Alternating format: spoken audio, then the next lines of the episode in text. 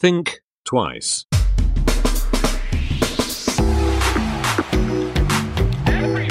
Think twice. Der Podcast über Innovationen, Werte und Wandel. Herzlich willkommen zu einer neuen Episode von Think Twice, dem Podcast über Innovation, Werte und Wandel. Heute mal wieder mit Patrick Breitenbach. Hallo. Und Nils Benson. Hallo, lieber Patrick. Wir haben ja lange nichts voneinander gehört. Ja, also in dem Podcast. In dem In dem Podcast. Podcast tatsächlich nicht. Genau, ansonsten- Ähm, in Real Life dann doch sehr oft in letzter Zeit. Genau. Genau, aber im Podcast haben wir jetzt schon einige Episoden, bin ich quasi fremdgegangen mit interessanten Gästen wie Dr. Andreas Zeug. Äh, Empört. Ähm, Christoph Zürn über Music Thinking, spannende Themen. Letztes Jahr den Tobias von über Gesundheit. Ähm, es geht auch ohne dich, aber mit dir ist doch Ja. am schönsten. Hast du, hast du auch gut gemacht. Ja, super, muss ich danke. auch mal loben. Du musst auch mal loben. Das ist gut, dass man auch mal gelobt wird. Ja. Und äh, ich habe das ja mit Spannung äh, selber auch äh, die Episoden gehört. Von daher äh, Lob geht raus, aber ich freue mich natürlich, ähm, dass wir sozusagen in der Urbesetzung auch wieder unsere Themen Genau. hin und her spielen können. Und das Und jetzt auch wieder. freuen sich auch die ein oder anderen HörerInnen Genau. ähm, da draußen. Ja. Genau, wir wollen dieses altbeliebte, altbekannte ähm, Format tatsächlich jetzt auch wieder häufiger wiederholen, ähm, weil wir einen gewissen Bedarf haben, miteinander zu reden. Mhm. Und ähm, du hast uns heute ein Thema mitgebracht. Ho hoffe ich mal. Ja, äh, ich habe das Thema ähm, Lernen der Zukunft so ein bisschen mitgebracht, aber ganz speziell, ich meine, das ist ja ein Riesenthema. Ja, da Mhm. können wir einen ganzen Podcast füllen. Aber ich würde tatsächlich gerne mit dir mal ähm, das 4K-Modell diskutieren, weil es vielleicht ganz spannende Schnittstellen ist. Zum einen, was sind die Kompetenzen von morgen, die Mhm. man lernen muss? Und da wurde das 4K-Modell, nur um es kurz äh, einzuführen, ist quasi ein Vorschlag, der zum einen interessanterweise in den USA in, in der Bildungspolitik zumindest schon verankert ist. Ähm, und ich glaube auch schon viele Jahre zum Teil gelebt ist. Das können wir nachher nochmal ein bisschen beurteilen. Mhm. Und in den deutschsprachigen Raum wurde es tatsächlich das erste Mal 2013 auf der Republika äh, von Andreas Schleicher ins Gespräch gebracht. Und Andreas Schleicher war, oder ich weiß nicht, ob er noch ist, aber OECD-Mitarbeiter, Mhm. Der einen äh, leidenschaftlichen Vortrag darüber gehalten hat, dass diese 4Ks, und ich werde dann nochmal erklären, was das bedeutet, also es sind Kompetenzen, dass das eigentlich Dinge sind, die in Zukunft auch in Schulen und so weiter ähm, verstärkt vermittelt werden sollen. Und ich möchte so ein bisschen die Brücke schlagen, weil ähm, wir beide wissen ja, was viele Unternehmen um sich treibt, nämlich das Thema Digitalisierung schon seit vielen, vielen Jahren, aber jetzt auch so langsam angekommen, die Frage, wie können wir denn eigentlich unsere Mitarbeiterinnen und Mitarbeiter digital fit machen? Wie können wir Führungskräfte digital fit machen? Und dann ist so die nächste Frage, was heißt denn das überhaupt, digital fit zu machen? Mhm. Und da möchte ich gerne so ein bisschen über diese 4Ks die Brücke dahin schlagen und gucken, ob du das auch so siehst, ob da Parallelen sind, ob man daraus was machen kann. Dann würde ich sagen, steigen wir doch gleich mal, äh, steigen wir gleich mal ein. Was sind denn die vier Ks, die vier Kompetenzen? Die 4Ks im, im englischsprachigen Raum sind es 4Cs, also mit C. äh, Und man ahnt es schon fast, es geht nicht um Fernsehgucken, um Bildschirmqualität, sondern 4K steht in dem Fall für vier K-Worte. Ähm, das erste äh, steht, das erste K steht tatsächlich für das, ähm, für den Begriff Kommunikation. Mhm. Das zweite K für Kollaboration, das dritte für Kreativität und das vierte für kritisches Denken. Okay. Und ähm, die These dahinter ist, dass man eben sagt, also dadurch, dass wir, und da kannst du ja vielleicht noch ein bisschen was zu der VUCA-Welt ähm, mhm. sagen, was, was da hinter diesem Abkürzungsobjekt äh, steht, nämlich eine Welt, die sich äh, schnell wandelt, äh, die nicht mehr so überschaubar ist, wo, wo, wo alles rasend schnell geht und man sich dem anpassen muss bedarf natürlich auch eine neue Art zu lernen. Also wir brauchen ja heute nicht anfangen, was zu lernen, wenn wir wissen, übermorgen ist es schon wieder hinfällig. Mhm.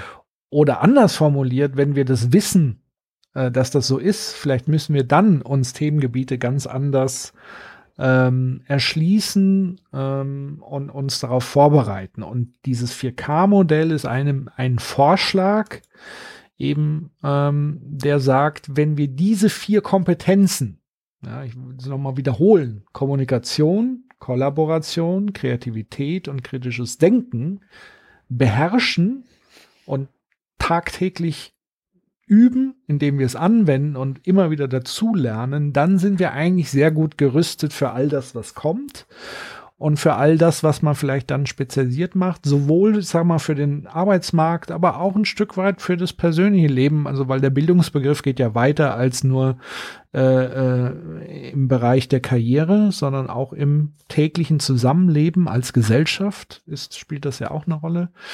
Genau.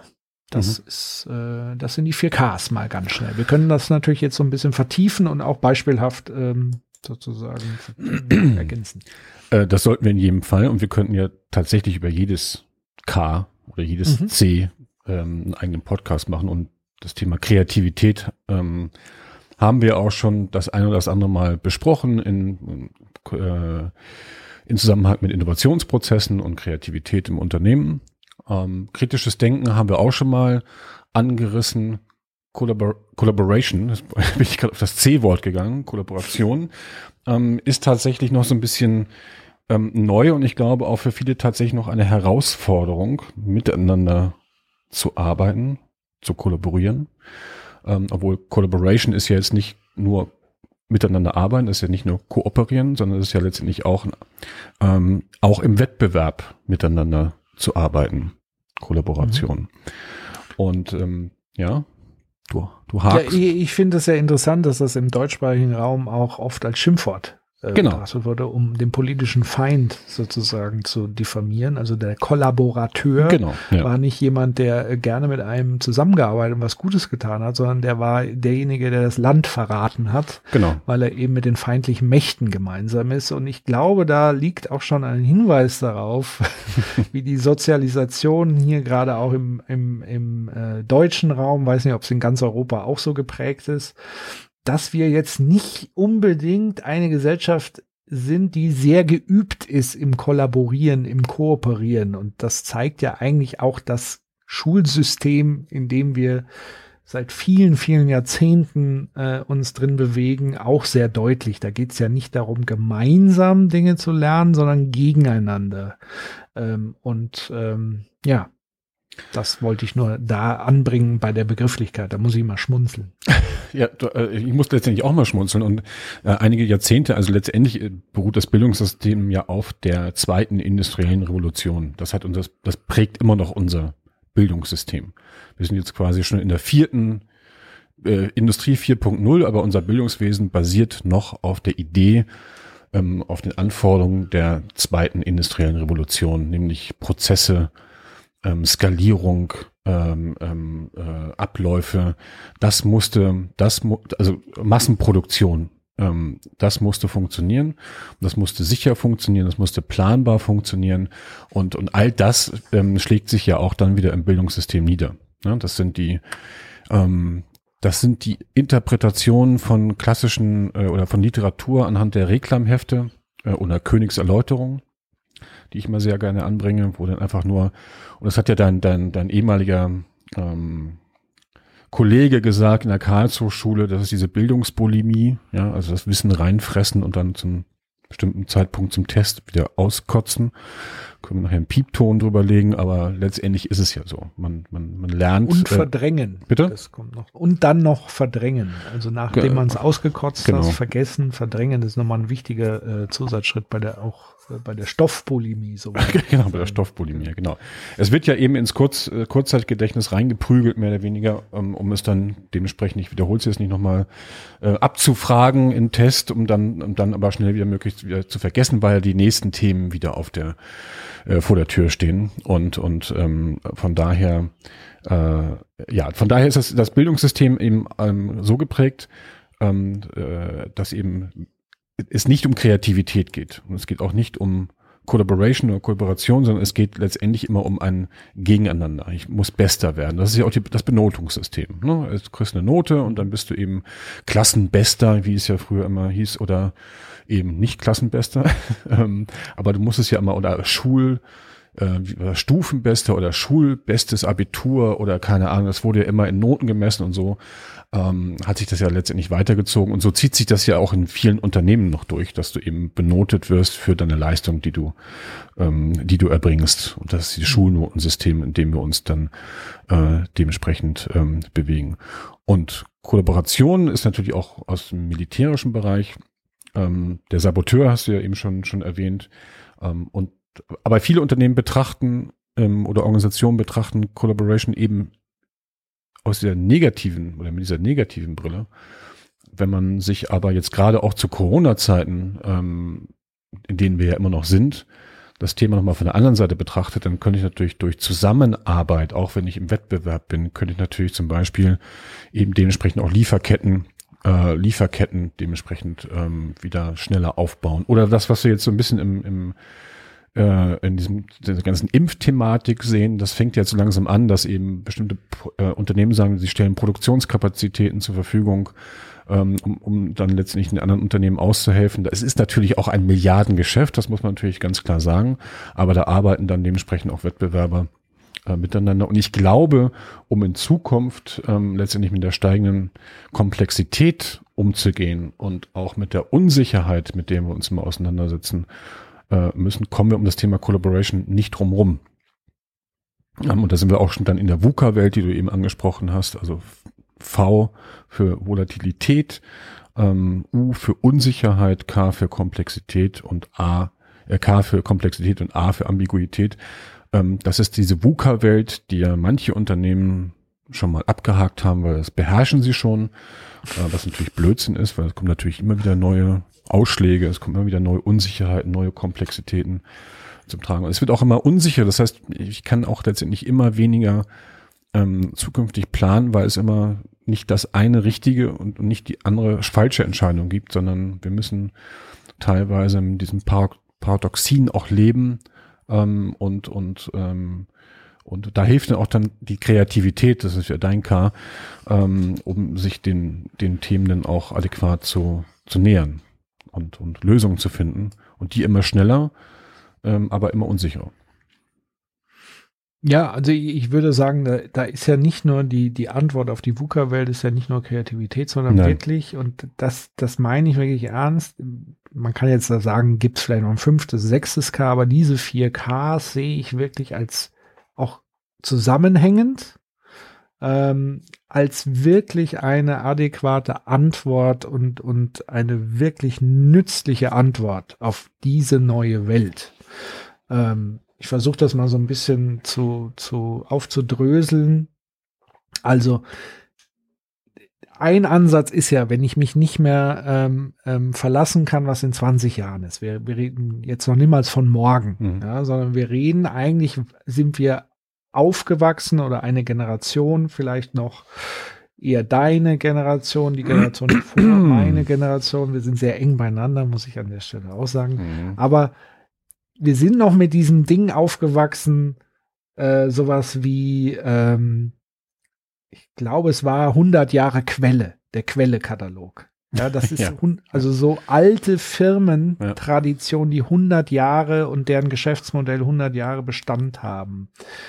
Und wenn man sich anguckt, was in den letzten 20 Jahren passiert ist, da ist ja ein Tornado durch die Wirtschaft gegangen. Disruptiv nennt man das. Also es wird wirklich branchenmäßig umgewälzt. Also eine tradierte Taxi-Branche plötzlich mit Uber völlig auf den Kopf gestellt und so weiter und so fort.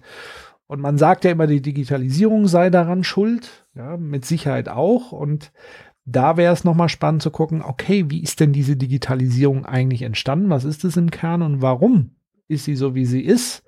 Und da kann man rückblickend sagen, okay, es gibt eine Disziplin, du hast sie ja schon so ein bisschen angedeutet, zwar eher im Wirtschaftsbereich, ich würde sie aber auch fast im Wissenschaftsbereich verorten, mhm.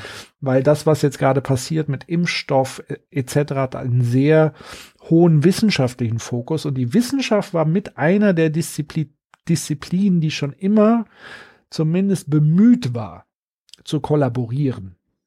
Also untereinander in der äh, Scientific Community, wie es so schön heißt, zumindest unter seinesgleichen in der eigenen Disziplin. Das kann man natürlich besser machen. Also interdisziplinäres Denken und Handeln ist auch in der Wissenschaft nicht selbstverständlich. Ich wollte das gerade sagen. Aber, ja, aber da gab es halt Forschergemeinschaften und so weiter, die sich untereinander gemerkt haben, wenn man miteinander spricht, also kommuniziert, wenn man Wissen teilt, aufeinander aufbaut, dann kann man auch komplexe Lösungen entwickeln. Ähm, und deswegen war das Internet neben dem Militär, äh, die Wissenschaft neben dem Militär einer der wichtigen Treiber des Internets und vor allen Dingen einer der wichtigen Nutzer. Ähm, das heißt, es war ja eine Kooperation aus Wissenschaft und Militär, die das Internet letztendlich auch erfunden haben. Eben um zu sagen, wir müssen miteinander Daten austauschen, Wissen austauschen, Informationen austauschen. Zwar in unserem Zirkel, aber das war so das Grundprinzip. Also das heißt, Kollaboration, Kommunikation war schon von vornherein ein wichtiger Treiber und dieses Vernetzen ähm, von Informationen. So, das wiederum, wenn man sagt, viele Informationen miteinander vernetzen, führt uns ja unweigerlich zur Kreativität. Also, weil, was ist Kreativität? Nichts anderes wie eine Neuvernetzung, Rekombination von vielen Informationen und so weiter, die uns zu neuen Lösungen führt. Mhm. Und der vierte Punkt des kritischen Denkens ist tatsächlich dahingehend immer wieder, auch das kommt aus der Wissenschaft, ähm, sich immer wieder zu hinterfragen, ist das, was ich jetzt rausgefunden habe, wirklich richtig? Und gilt es heute noch oder gilt es morgen vielleicht nicht? Ähm, und das sind eben diese vier Punkte, die ich so super sinnvoll eben in diesem Zusammenhang der Unsicherheit, die Antwort auf Komplexität, die Antwort auf Schnelligkeit und eben auch das Adäquat zum, zum Digitalen eben sehe, dass man all diese vier Dinge benötigt. Mhm. Ich sehe das ähnlich. Aber was lässt sich denn da, aber also erstens wollte ich noch aber ähm, äh, ergänzen äh, Wissenschaft mhm. und Militär also die, die, der, der militärische Ansatz war ja tatsächlich Informationen nicht mehr von A Punkt A zu Punkt B direkt zu versenden sondern letztendlich über die unterschiedlichen Internetadressen zu verteilen und die, die sich alle dann wieder treffen die Datenpakete und die Informationen vermittelt werden kann das war so der militärische Ansatz damit die Kommunikationsnetzwerke ähm, nicht äh, gestört werden können oder nicht so einfach gestört werden können. Und, und ähm, ja, aber kommen wir mal zu den vier Ks. Welche, welche zwei oder welches K siehst du dann ähm, heute schon gut umgesetzt ähm, in der Gesellschaft, in Unternehmen, ähm, im, im Lernen? Keins. Genau. ja, dann machen wir jetzt mal Ende hier. So. Also was, was das eine Blendgranate. Also es gibt kein K, was irgendwie zu 100 Prozent irgendwie umgesetzt wäre. Wenn, wenn, wenn du das meinst, natürlich gibt es in Grundzügen, ähm, aber ist ja so die Frage, was, was, was ist die Relation? Also äh, was ist der Referenzwert, der Vergleichswert? Also woran soll ich es festmachen? Ähm, aber das war, jetzt, das war natürlich eine gemeine Frage und ja. ich kannte die Antwort natürlich schon voraus, aber ähm, ähm, was brauche es denn dazu, ähm, damit, also das Thema kritisches Denken zum Beispiel. Mhm. So, das ist, ähm, äh, wenn man sich jetzt natürlich die ganze Social Media Welt anschaut, die ganzen, äh, die ganze Mediensystematik, Mhm. Ähm, dieses ganze Clickbait-Thema und dieses, diese, das Kämpfen um die kurze Aufmerksamkeitsspanne, ähm, dann fällt das kritische Denken ja zumindest so als Privatmensch, fällt ja schon manchmal schwer. Äh, auch gerade jetzt so in diesen, in diesen Corona, Corona-Zeiten, wo man ja auch eigentlich das Gefühl hat, man bräuchte jetzt mal eine gewisse Verlässlichkeit und man will nicht immer alles kritisch hinterfragen müssen, sondern es soll ja auch mal, ähm, ist ja auch stressig, ja, immer wieder neu mhm. einzuordnen. Und jetzt will ich doch endlich mal, ähm, jetzt wird doch mal endlich mal an die Hand genommen werden, im Grunde genommen, mhm. und mal nicht hinterfragen, hinterfragen müssen. Und du, du siehst schon an ja. meiner Fragestellung, dass es natürlich auch extrem gefährlich ist. Man hat es in den USA so ein bisschen gesehen. Aber ähm, so, das ist im Privatleben kritisches Denken, im Unterne in Unternehmen hat es ja nochmal eine ganz andere Dimension, kritische Hint Hinterfragen, weil wer fragt da überhaupt kritisch? Ja, ist, mhm. ist es jetzt, sind, sind die Stakeholder, sind das die Shareholder, ist es die Unternehmensführung, sind das die Mitarbeiter? Und, und ähm, ja, gehen wir mal, auf, gehen wir mal ein auf dieses kritische, dieses Thema mhm. kritisches mhm. Denken. Ja, ist das ist fast sogar mein Lieblings, äh, obwohl ich, es gibt kein Lieblingsding. Ich finde die alle, drei, alle vier alle geil, äh, alle geil. Und, und geil. äh, so. Aber kritisches Denken, also du hast ja schon richtig gesagt, im Privaten, wobei privat und beruflich äh, ja immer mehr ver verschmelzen, das Absolut, merken wir ja. Absolut, also ja. Ähm, ich, ein wunderbares Werkzeug, was ich damals, als ich an der Karlshochschule war, meinen Studierenden ähm, vermittelt habe, war der sogenannte äh, Crap-Detektor. Mhm. Äh, von, ich glaube, Howard Rheingold hieß der, ja. der sich schon sehr früh mit der Frage beschäftigt hat, wie sieht eigentlich Internet Literacy aus? Mhm. Also äh, Internetnutzungs, äh, wie nennt man das, was ist Literacy auf Deutsch? Ähm, ähm, ach Kultur, Handwerkszeug, ja, die, die, ähm, so Fähigkeiten. Ja, ja, so. es, also so wie Schreiben, Lesen, so.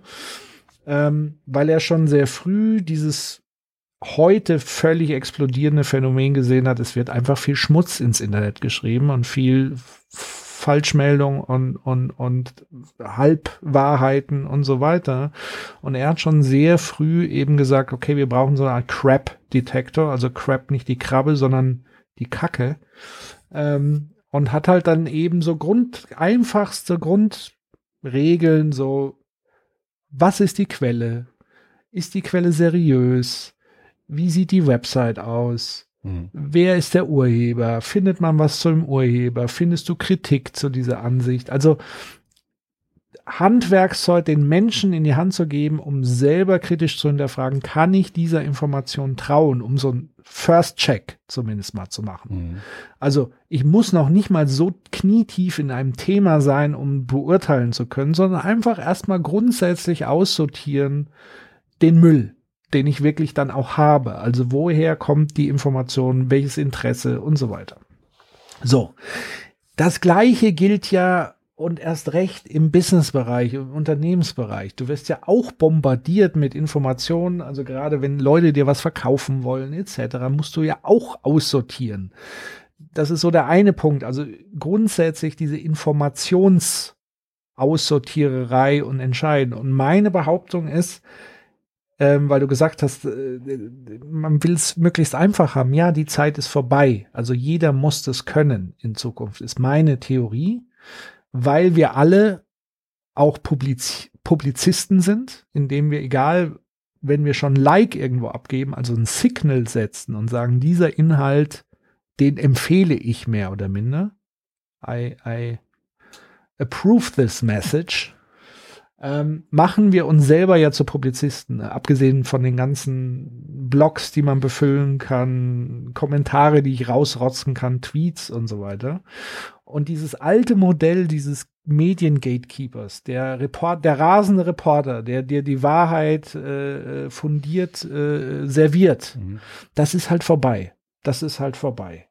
Und das heißt, die logische äh, Konsequenz ist, wenn das niemand für mich mehr tut, sei denn ich bezahle sehr viel Geld dafür, das geht natürlich auch, das ist ja auch ein Geschäftsmodell wiederum, ähm, dann muss ich selber machen. Und das ist immer das sicherste, ähm, sozusagen unseren Kindern beizubringen, wie sie mit Informationen umgehen. Und das ist äh, günstig, wie, damit sie nicht manipuliert werden, ähm, egal ob politisch oder wirtschaftlich oder wie auch immer, ist das eine Grundkompetenz, die ich jedem Menschen empfehlen würde. So, das kann nicht servicemäßig komplett ausgelagert werden. Und das andere kritische Denken im Unternehmenskontext ist für mich tatsächlich nochmal die Frage, macht es Sinn, wie wir es gerade tun? Weil nur weil wir es vor fünf Jahren so getan haben, heißt es nicht, dass wir das für immer tun müssen. Sondern die Gegebenheiten ändern sich. Und wenn wir einen Prozess vor fünf Jahren entwickelt haben, müssen wir auch ständig kritisch hinterfragen, ist dieser Prozess heute noch sinnvoll oder ist er sogar kontraproduktiv? Das ist dann völlig egal, ob es ein IT-Prozess, ein Einkaufsprozess, ein, ein, so. Ich sage nicht, Prozesse sind sinnbefreit, ganz im Gegenteil, sondern man muss auch das permanent kritisch hinterfragen. Und das wäre jetzt so mein Plädoyer oder mein, meine Ansichten zum Thema kritisches Denken. Mhm. ähm, die, die Bildung, also das, das Schulsystem behauptet ja, also spätestens so seit den 70er Jahren, dass kritisches Denken zum Beispiel ist ähm, heute im Schulsystem 100 Prozent verankert. Mhm. Ja, klar. Ähm, ist das so? ich habe. Darf ich das kritisch hinterfragen? Das darfst du gerne kritisch hinterfragen. Dann komme ich immer, ich hakte noch mal im anderen Punkt noch mal nach. Aber genau, äh, hinterfrag das mal kritisch. Nein, äh, das war jetzt eher ein Scherz. Ja. Also äh, wir sehen uns, ich meine, das ist ja schon mal klar, 100 Prozent. Was ist denn das für ein, das ist ja Bullshit. Ja, also wer behauptet zu 100 Prozent ist irgendwas erfüllt, sorry, da geht bei mir der Crap-Detektor auf äh, Alarmstufe Rot. Das ist Bullshit. Ja, aber sie, die, das Schulsystem sieht kritisches Denken tatsächlich gerade so in Deutschland tatsächlich als eine Kernkompetenz an, die auch immer dann ähm, gelehrt wird. Ja, wenn das ein hundertprozentiges Ideal ist, was in den Schulen vermittelt werden soll, okay. Ob es wirklich dann gelebt und umgesetzt wird, würde ich jetzt wirklich bezweifeln.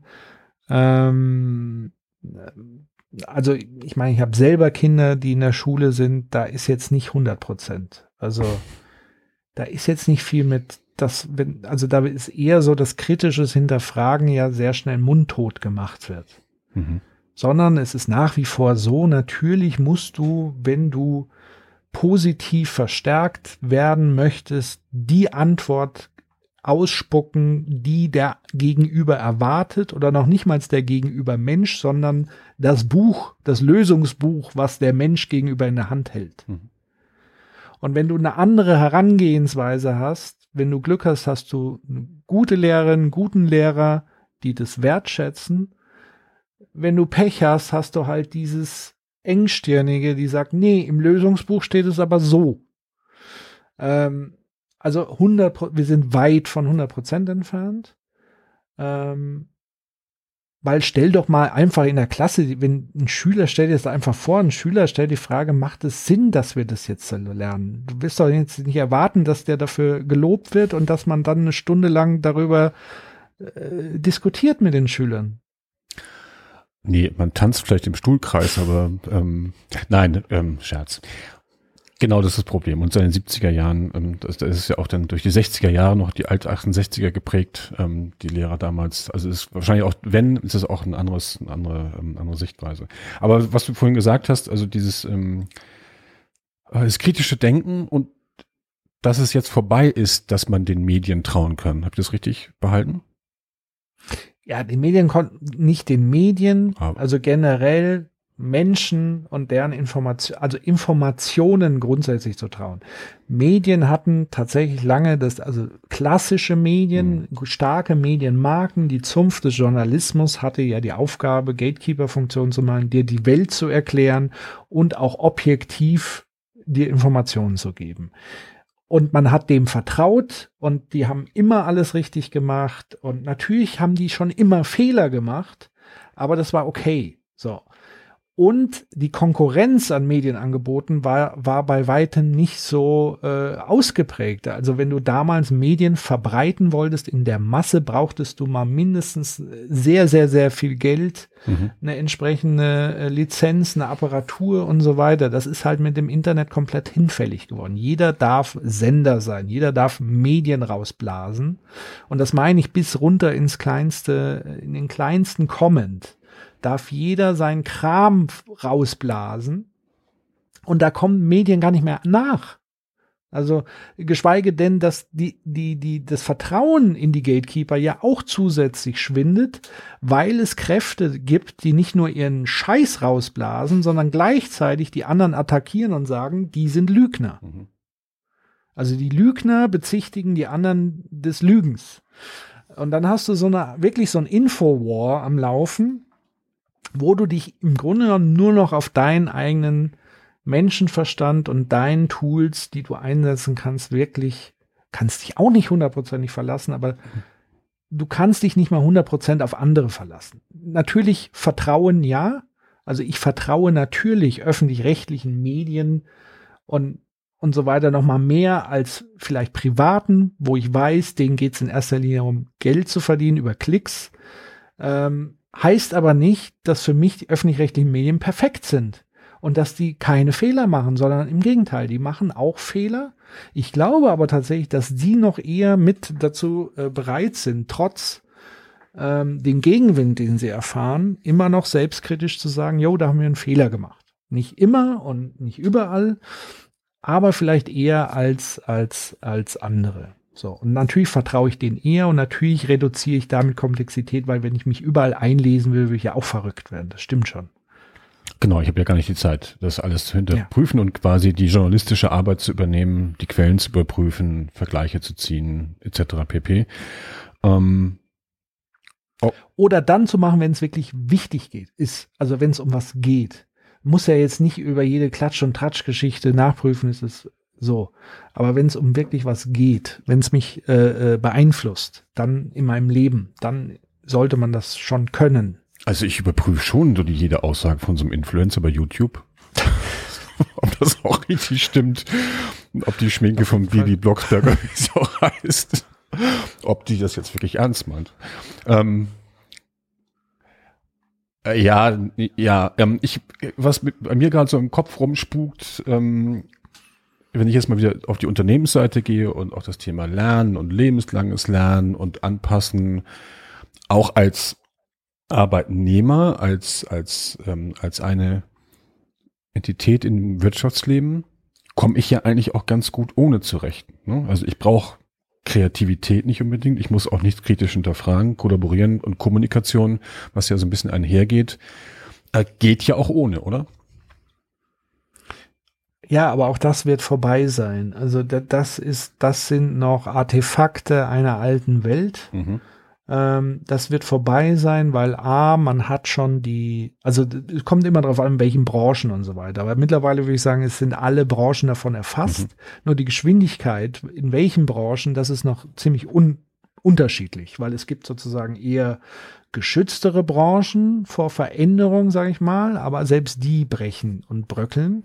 Ähm, also das heißt, der, der Druck von außen, allein durch die globalisierte Welt, und die globalisierte Welt wurde ja nicht nur möglich durch mehr Mobilität, sondern auch eben durch Digitalisierung, durch Mobilität der Kommunikation, mhm. so, und nicht nur, weil wir plötzlich mehr Flugzeuge in der Luft haben. Ähm, so, das heißt, der, der Druck von außen wird höher, weil es einfach Unternehmen gibt, die anders sich aufstellen, schneller sind, agiler sind, bessere Lösungen machen und ihrer Zeit einfach voraus sind und die geben halt den Takt vor. Und dann hat man eben die Möglichkeit als, als Unternehmen, als Branche zu sagen, okay, entweder ich gehe den Takt mit, dann muss ich mich beschleunigen oder ich muss was Neues erfinden, um mich davon abzuheben, dann muss ich kreativ sein. Ähm, oder ich bleibe halt dann irgendwann auf der Strecke, weil ich meinen alten Stiefel fahre, so wie Quelle halt sich quasi lustig darüber gemacht hat, über den Onlinehandel. Und jetzt jault halt jeder und Quelle ist nicht mehr da. So. Äh, es war ja nicht nur Quelle, die sich darüber lustig gemacht ja. haben, war Karstadt und Metro, die haben alle gesagt, so 2001, ja, ah, gut, dass das jetzt mit dem Internet nach dieser Dotcom-Blase, nach der ersten geplatzten, jetzt mal vorbei ist. Jetzt können wir uns wieder schön auf die Fläche konzentrieren, auf Immobilien, auf Paletten, die wir irgendwo reinschieben, auf Regale, die wir füllen, etc. pp. Das stimmt natürlich schon. Und ja, und der Witz ist, du hast ja heute wieder, also durch die Pandemie wird es ja nochmal wieder sichtbar, das große Innenstadtsterben, als ob die Pandemie da schuld ist. Also ja, auch. Ähm, aber ich werde dir prognostizieren, wenn das Ding rum ist, werden nie, werden vielleicht am Anfang der Peak noch sehr hoch sein, dass die Leute wieder in die Städte gehen. Aber die Leute haben sich ja jetzt umso mehr daran gewöhnt, online zu bestellen ja. und einzukaufen. Ja. Haben erstmal gemerkt, wie bequem das ist, wie schnell das ist, wie preiswert es ist. Und es ist, ja, es ist leider over. Es tut mir leid. Oder die Städte, die Innenstädte erfinden sich halt neu und die, die Geschäfte in den Innenstädten erfinden sich neu. So ist halt der Lauf der Dinge. Das ist halt leider evolutionsbedingt. Es tut mir leid. Ja, ich kann nichts dafür. Patrick Breitenbach. Aber es nützt ja nicht zu sagen, es passiert nicht, es passiert nicht. Nee, also das mit den Innenstädten, ich meine, die, die Entwicklung haben wir ja seit den 80er, spätestens seit Anfang der 90er. Da sprachen wir ja auch dann von der Deichmannisierung der Innenstädte. Und wenn man mal wie ich so als Berater Gichtling würde, würden manche Leute sagen, quasi von einem zum anderen Kunden rast und reist. Nein, äh, wenn man äh, wenn man viel unterwegs ist, manchmal ähm, weiß man ja gar nicht mehr, wo man ist, wenn man in der Stadt sich bewegt. Es mhm. sieht alles gleich oder sah auch immer schon alles gleich aus.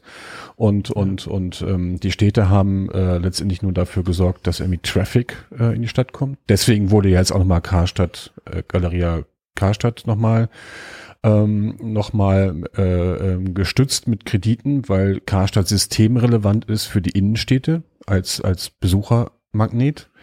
Ähm, mhm. Das finde ich auch schon Zumindestens könnte man darüber mal kritisch nachdenken, was ja auch schon einige getan haben. Ist ja auch Quatsch. Ist auch totaler Quatsch. Aber da wird ja. ein altes Geschäftsmodell, wird einfach noch erhalten. Punkt. So. Und ähm, weil es natürlich auch ganz viel mit, mit, ähm, ja, mit alten Netzwerken zu tun hat.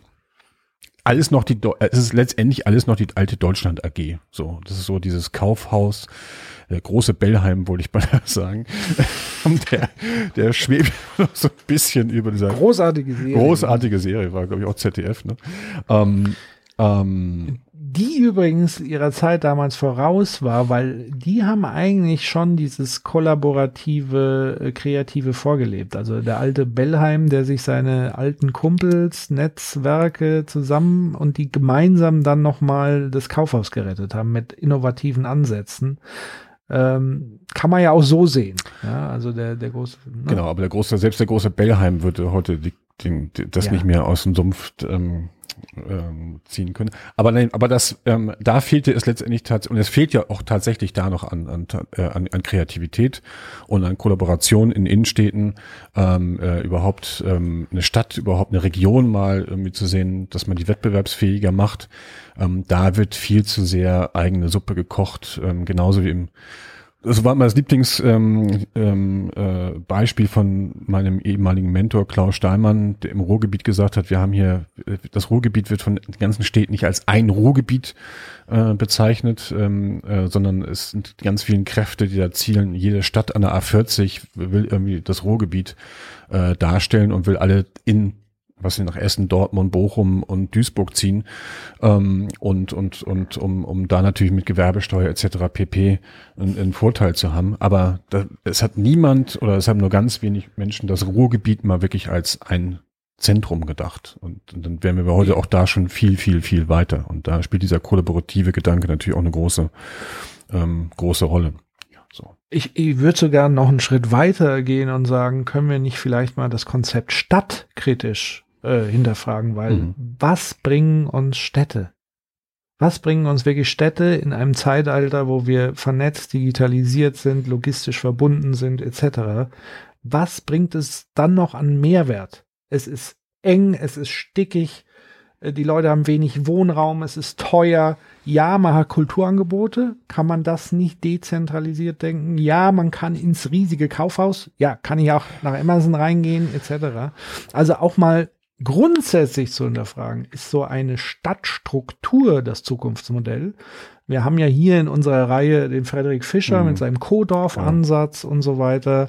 Wir haben jetzt den großen Trend in, in, in, in Sachen Nachhaltigkeit, Energiewende, wo man sagt, eher lokal und so weiter. Also auch da die Frage, lohnt es sich überhaupt noch, die Innenstädte in dem Sinne äh, zu retten, außer um denen, die bisher damit Geld verdienen einen Gefallen zu tun. Da sind wir dann wieder beim Thema, weil natürlich das Allerschwierigste in Sachen Veränderung und Wandel ist, loslassen können. Ja. Und jeder riskiert, das zu verlieren, was er bisher erarbeitet hat. Das ist die, die, die Urangst, die dahinter steckt, warum es diese Gegenkräfte natürlich gibt. Ähm, aber, wie gesagt, ich sage, das wird zwangsläufig kommen. Und entweder ich gehe proaktiv damit um und, und, und entwickle alternative Lösungen oder ich harre halt so lange, bis es mich dann trotzdem von den Beinen reißt. Das sind die zwei Alternativen, die ich sehe oder die zwei Wege. Ja, und da habe ich persönlich auch immer so ein bisschen, bisschen Angst. Also ich bin seit Jahren, wie gesagt, diese Sparkassen ähm, Tätigkeit da, wo ich versuche, Firmenkundenbetreuer auf digital auf Augenhöhe zu bringen. Und das sind viele Menschen, so um die 50, ähm, wo ich mir wirklich Sorgen mache. ähm, was, ähm, die, die, haben noch dann 50, die müssen noch 17, 17 Jahre, genau, in der Generation müssen dann bis 67 arbeiten. Und die nächsten 17 Jahre werden sich schneller verändern als die letzten 17 Jahre. Das heißt, da kommt noch eine ganz andere Herausforderung. Und Corona hat das auch nochmal beschleunigt, natürlich, weil es, und ich meine, wir haben ja, wir haben ja einen Wahnsinn in Tüten quasi. Aus der Banksicht, wir haben Minuszinsen. Wer hat irgendwann mal etwas von Minuszinsen ähm, dir erklärt? Niemand. Ja, wir haben, wir haben äh, Aktienmärkte, die entkoppelt sind von der Realwirtschaft. Wir haben eine, eine Finanzwirtschaft, die entkoppelt ist, die entfesselt ist, ähm, die gar nichts mehr mit, mit, mit, ähm, mit irgendwas zu tun hat, was immer mit Menschenverstand zu tun hat, sondern die haben ihre eigenen Kosmos, ihren eigenen Kosmos aufgebaut. Es ist wahnsinnig viel Geld im Markt, immer noch so viel Geld im Markt. Äh, amerikanische Startups werden mit Geld zuge also ich hätte beinahe was gesagt, äh, aber die können sich nicht retten vor Geld, ja, und da wird teilweise gesagt, wenn du das Geld nicht nimmst, dann gehen wir es im Wettbewerbe. Also da ist so ein Anlagedruck da, überhaupt an irgendeiner Stelle noch irgendeinen ähm, irgendeinen Zins zu generieren. Ähm, und das treibt natürlich auch nochmal diesen Wahnsinn dann, dann weiter. Also ich, ich glaube, wir haben schon mal, oder ich habe es mal bei LinkedIn geschrieben, dieses Hop-in, dieses, dieses, dieses Start-up, wo, wo wir Ende 2019 noch im kleinen Kreis mit den Gründern ähm, äh, Videokonferenzen gemacht haben. Die haben ihr, ihre, ihre Videokonferenztool, ihr Konferenztool vorgestellt. Und die werden jetzt äh, Anfang 2021 werden die mit 5,6 Milliarden Dollar bewertet. Innerhalb von gut einem Jahr von noch nicht mal fünf Mitarbeitern mit null Umsatz zu, glaube ich, mittlerweile 300 Mitarbeitern und, und 5,6 Milliarden ähm, Bewertung. Ähm, mhm. Das ist ja auch alles irgendwie nicht mehr so richtig nachvollziehbar. So, und das ist ja das Zweite, was, was, was auf so Normalos, auf äh, Normalos zukommt, wie mich, ja, der, der, der jetzt auf einmal kritisch hinterfragen muss, was in der Zeitung steht, weil es könnte eventuell irgendeine ähm, ähm, eine Meinung sein, die da propagiert wird, aber nicht mehr objektiv und gut recherchiert, sondern nur noch geschrieben wurde, damit ich es lese, meine Aufmerksamkeit dem schenke im Online-Bereich natürlich noch schneller, klick, klick, klick. So, und, und, und, ähm, und, und dann habe ich es nochmal im Unternehmen zu tun, wo auch alles im Umbruch ist mit Digitalisierung, mit Organisation, mit den Kräften, die du eben beschrieben hast. Wir haben das Thema Nachhaltigkeit noch gar nicht, noch gar nicht erwähnt, was da noch, was da noch kommt, ähm, ähm, was eventuell noch mal ähm, wird es das, das, das New Normal, wird es das geben? Ich glaube, ähm, ähm, ich glaube, das New Normal wird, wird immer VUCA sein und es wird immer, ähm, es wird sich immer verändern. Also das Normale wird es, glaube ich, nicht mehr geben. So, und das macht natürlich auch ganz große Ängste. Also es macht auch mir Angst. So, ne, wie, das, es, es Stress zumindest, ähm, ja. ähm, ähm, mit den Dingen umzugehen. Und, und du hast es vorhin gesagt, diese Geschwindigkeit, die immer mehr zunimmt, ähm, woran ich ja gerade arbeite, habe ich auch, ähm, oder wo ich kann Arbeit ist übertrieben, äh, wo, womit ich gerade hadere fast, ähm, ist, das habe ich Anfang des Jahres und bei, bei LinkedIn mal gepostet, ähm, auch nicht mehr so viel Wissen zu konsumieren, so viel Bücher zu lesen, sondern sich tatsächlich mal wieder zu fokussieren. Ja, und, und ich merke gerade in der steigenden Geschwindigkeit, ähm, ist es eigentlich wichtig, Geschwindigkeit rauszunehmen bei sich selber, die Dinge eher zu reflektieren, Klammer auf, un, äh, kritisches Denken, ja, zu, zu fokussieren ähm, äh, ähm, äh, und damit letztendlich auch die, die, der Kreativität überhaupt wieder Raum zu geben. Ja, und dann auch in Ruhe zu kommunizieren, was ja auch ganz viel mit, das habe ich gerade ja im letzten Podcast mit Christoph Zürn ähm, äh, besprochen, dieses Hören und Zuhören, zwei gänzlich unterschiedliche Dinge. Ähm, auch ein wichtiger Part in der Kommunikation, um dann vielleicht in eine neue Art der Kollaboration zu kommen, um dann miteinander äh, zu arbeiten. So, und das ist nicht, ne, du hast auf der einen Seite diese Geschwindigkeit, diesen, diesen Wahnsinn in Tüten, den du nicht mehr greifen kannst, Clickbait, schrill, schnell, ähm, ähm, äh, die Aufmerksamkeitsspannen werden immer kleiner, die Konzentrationsfähigkeit wird immer geringer.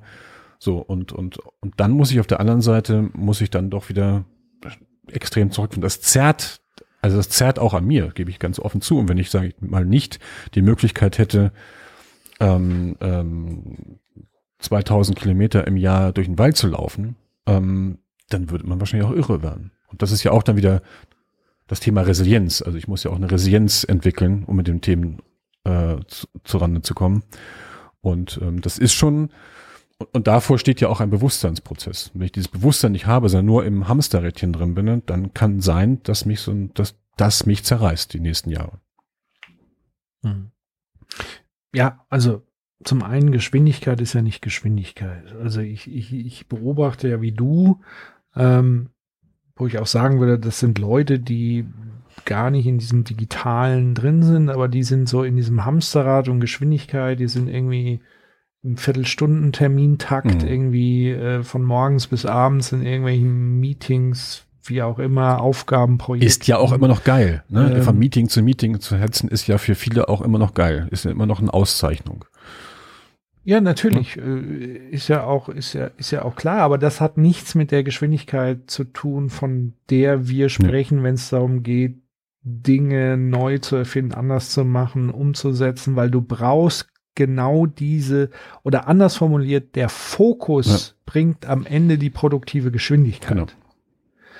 Es geht nämlich um Fokus und es geht, deswegen ist kritisches Denken so wichtig, weil kritisches Denken hilft mir zu sortieren, was ist jetzt relevant und was nicht.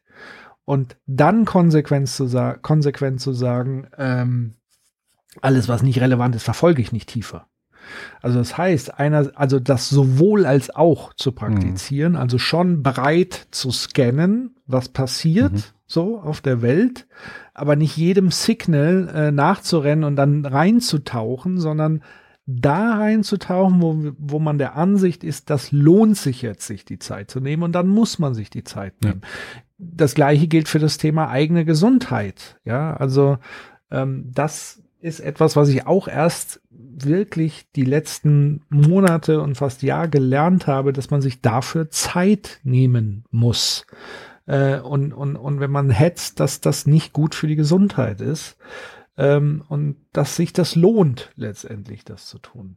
Ähm, und wa was ich eben noch sage möchte, ist, dass natürlich Kollaboration, also das Netzwerk, die Gemeinschaft auch einem dabei helfen kann, zu sortieren, was ist wichtig, was ist nicht wichtig. Äh, wo man auch Gemeinschaft was gemeinschaftlich was tief durchdringen kann. Und da sind wir halt wieder bei diesen 4Ks.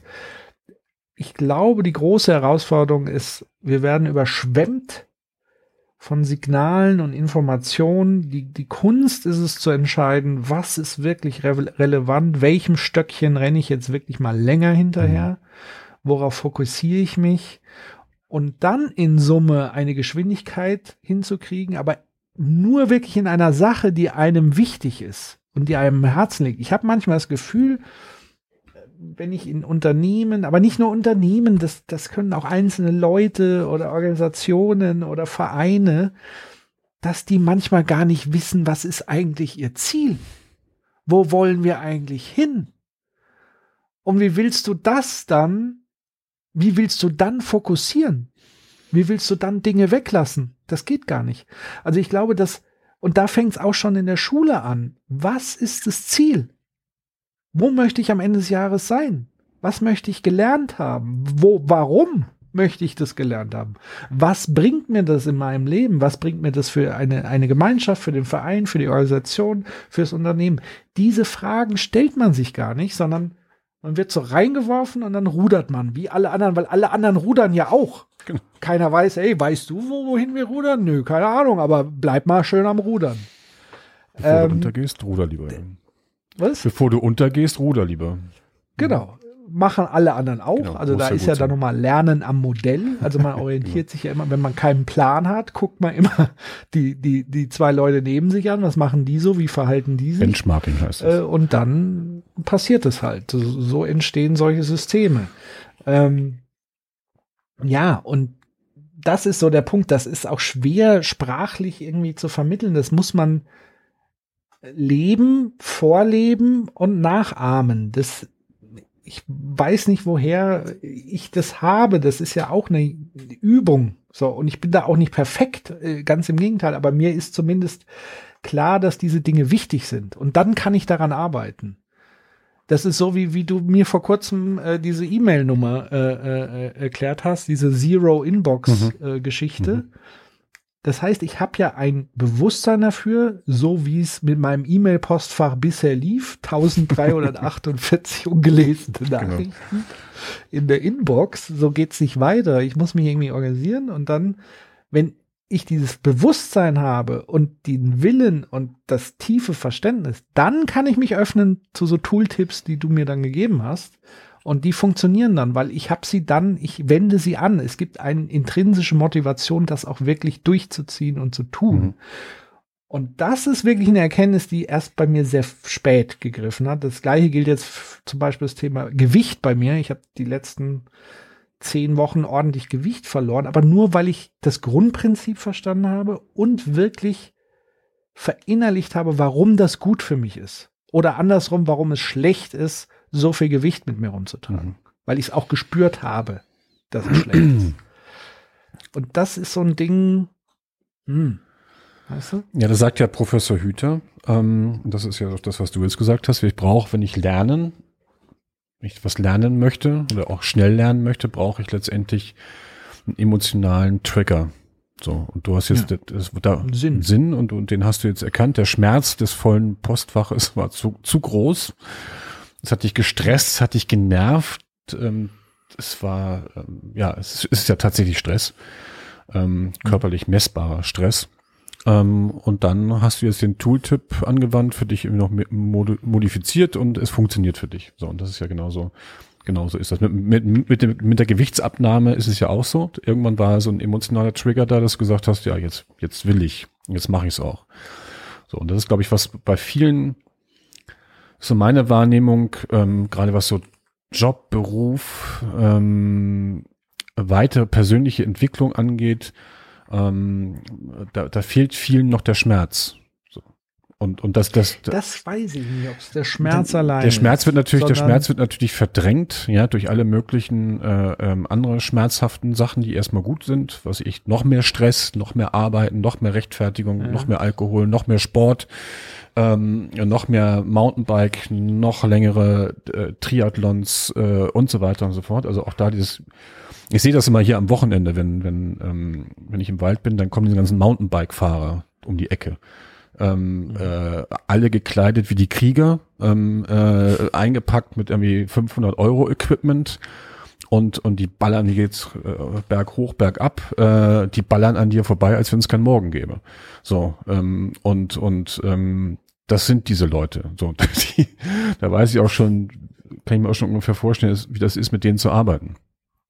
Aber die grüßen auch nicht, die lächeln auch nicht, die sind verbittert, verbissen.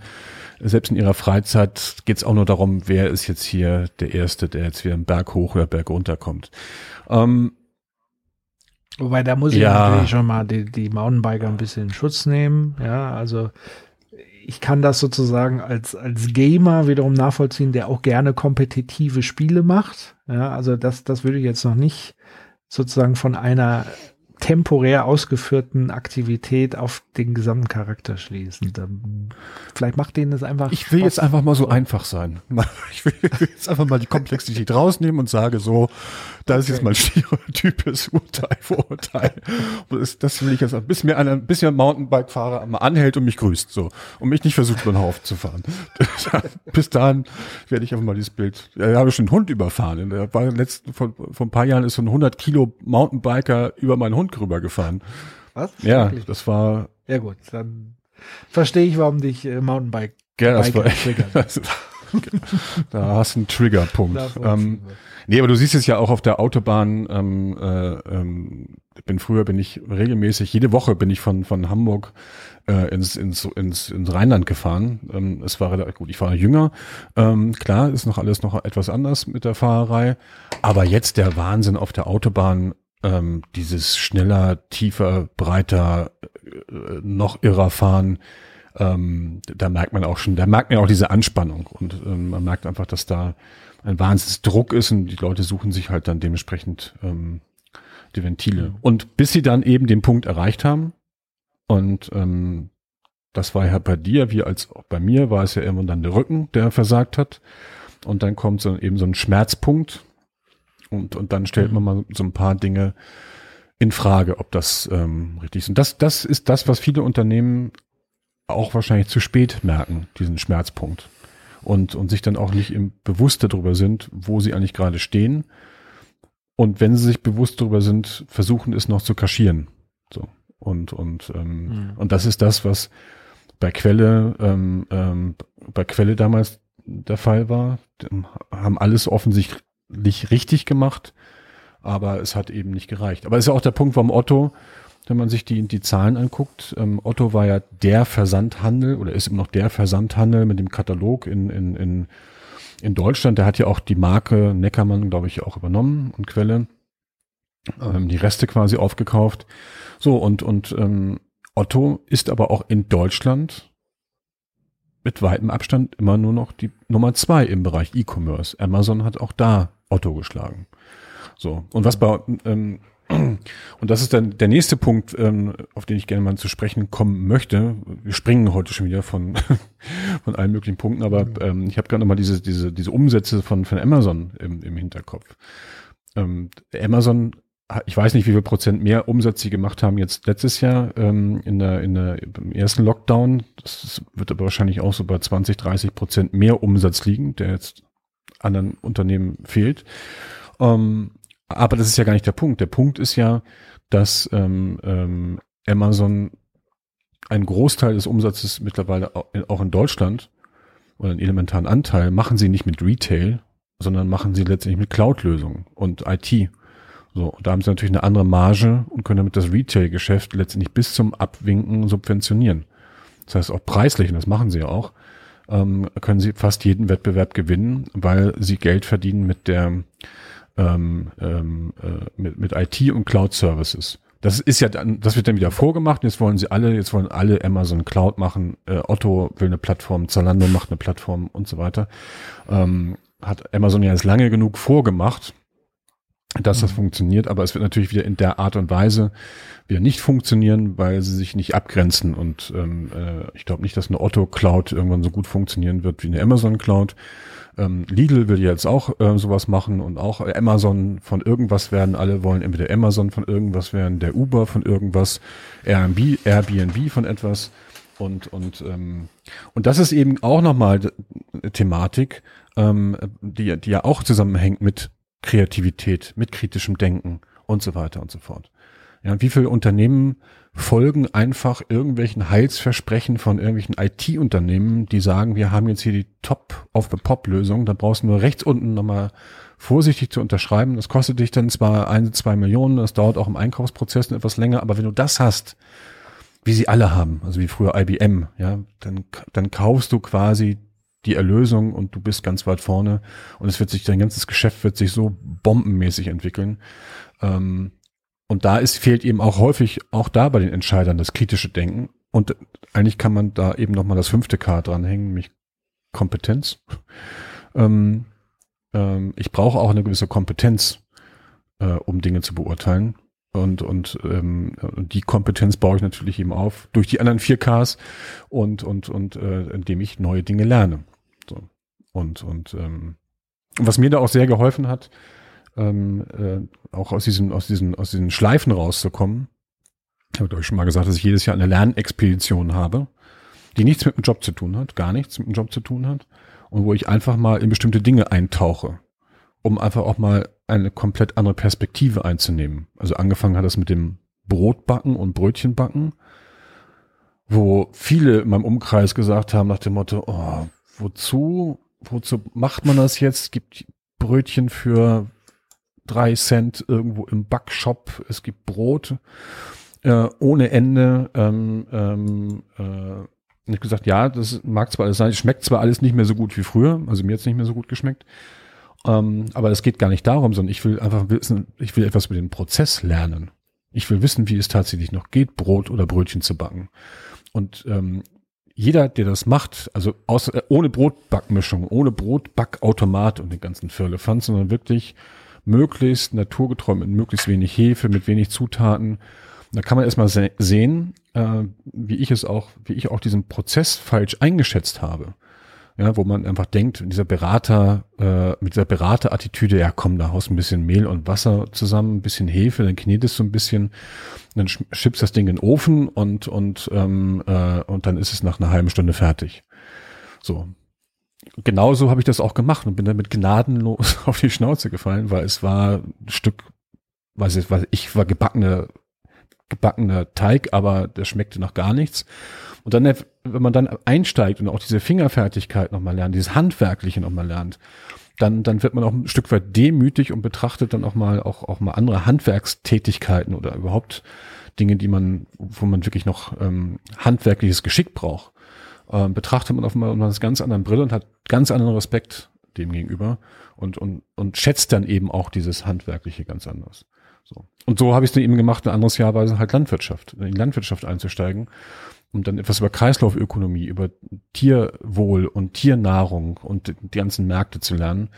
Und, und ähm, da würde ich auch wirklich, ähm, kann ich wirklich jedem nur den Tipp geben, der Aufwand ist, muss gar nicht so groß sein, ähm, einfach mal sich zu trauen, einfach mal in ein ganz anderes Thema einzutauchen, um zu gucken, was mit einem passiert. Und ich werde das jedes Jahr machen, bis zu meinem Lebensende gibt es immer ein analoges Thema und ein digitales Thema. Das wechsle ich irgendwie immer ab. Ähm, und hoffe damit quasi meine meine Kreativität einigermaßen zu erhalten. Ja, damit ja ganz sicher. Also ähm, Tja. Kreativität speist sich ja aus der Varianz an, an Informationen, weil dadurch erhöht, erhöhst du natürlich die Wahrscheinlichkeit der Rekombination. Also das heißt, wenn man sich anguckt, die, die allermeisten technischen Erfindungen basieren auf Naturbeobachtung genau. und Tierbeobachtung. Ja. ja. also die Retina und etc., das ist alles Beobachten und, und Interesse für verschiedene Themengebiete. Ähm, ich habe gerade über nachgedacht, so bräuchte ich auch so Jahresprojekte, aber ich glaube, ich mein ganzes Leben ist äh, die Lernreise quasi. Also ich, ich habe ja immer so Dinge, ähm, ich finde irgendwas interessant und das, ich finde erstmal grundsätzlich alles mehr oder weniger interessant. Manchmal finde ich Dinge interessanter erst irgendwann später mhm. oder weil ich dann erst eine Verknüpfung dazu habe oder einen Bezug und dann fräse ich mich da so rein. Mhm. So, und das, da hoppe ich dann von Thema zu Thema. Und der Unterschied ist dann, glaube ich, zu anderen Nerds, also wenn man jetzt so dieses klassische Vereinsleben, die bleiben ein Leben lang in diesem Ding. Mhm. Ist ja auch völlig in Ordnung, ist ja okay, ist ja ein Hobby. Klar. Aber ich, ich, ich werde dann irgendwann unruhig. So, das ist so ungefähr, das habe ich jetzt durchgespielt, ich brauche das nächste Spiel. Mhm. Ja? Der Gamer.